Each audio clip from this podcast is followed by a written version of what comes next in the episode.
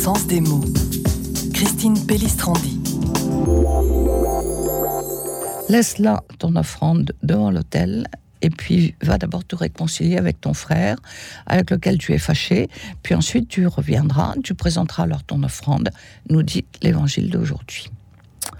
Renouer le lien qui a été brisé. Et nous avons là l'harmonie entre notre conduite religieuse et notre rapport avec les gens autour de nous. Et c'est en cela que nous voyons bien ce que signifie accomplir toute justice. Avec cette question, est-ce que nous voyons dans les gens que nous rencontrons, dans les autres qui sont là à côté de nous, des personnes que Dieu aime, et à ce titre, sommes-nous capables d'entrer dans une justice divine qui est un regard de sainteté sur l'autre? Ayant blessé l'autre, c'est Dieu que j'ai blessé. Et Jésus s'inspire de la morale populaire. Mieux vaut qu'on te dise monte ici que de te voir humilié par un notable. Ce que tes yeux ont vu ne le produit pas trop vite au procès.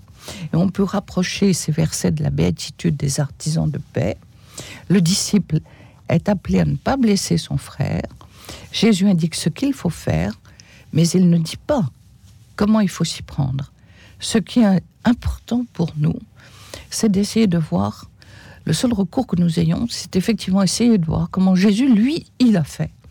Et effectivement, pendant sa passion, il ne répond à aucune des injures lancées contre lui, face à Pilate, face à la foule, face aux injures des gens qui ricanent en se moquant du condamné, incapable de se sauver lui-même. Jésus garde le silence et ne répond rien. Et c'est en cela que nous devons l'imiter.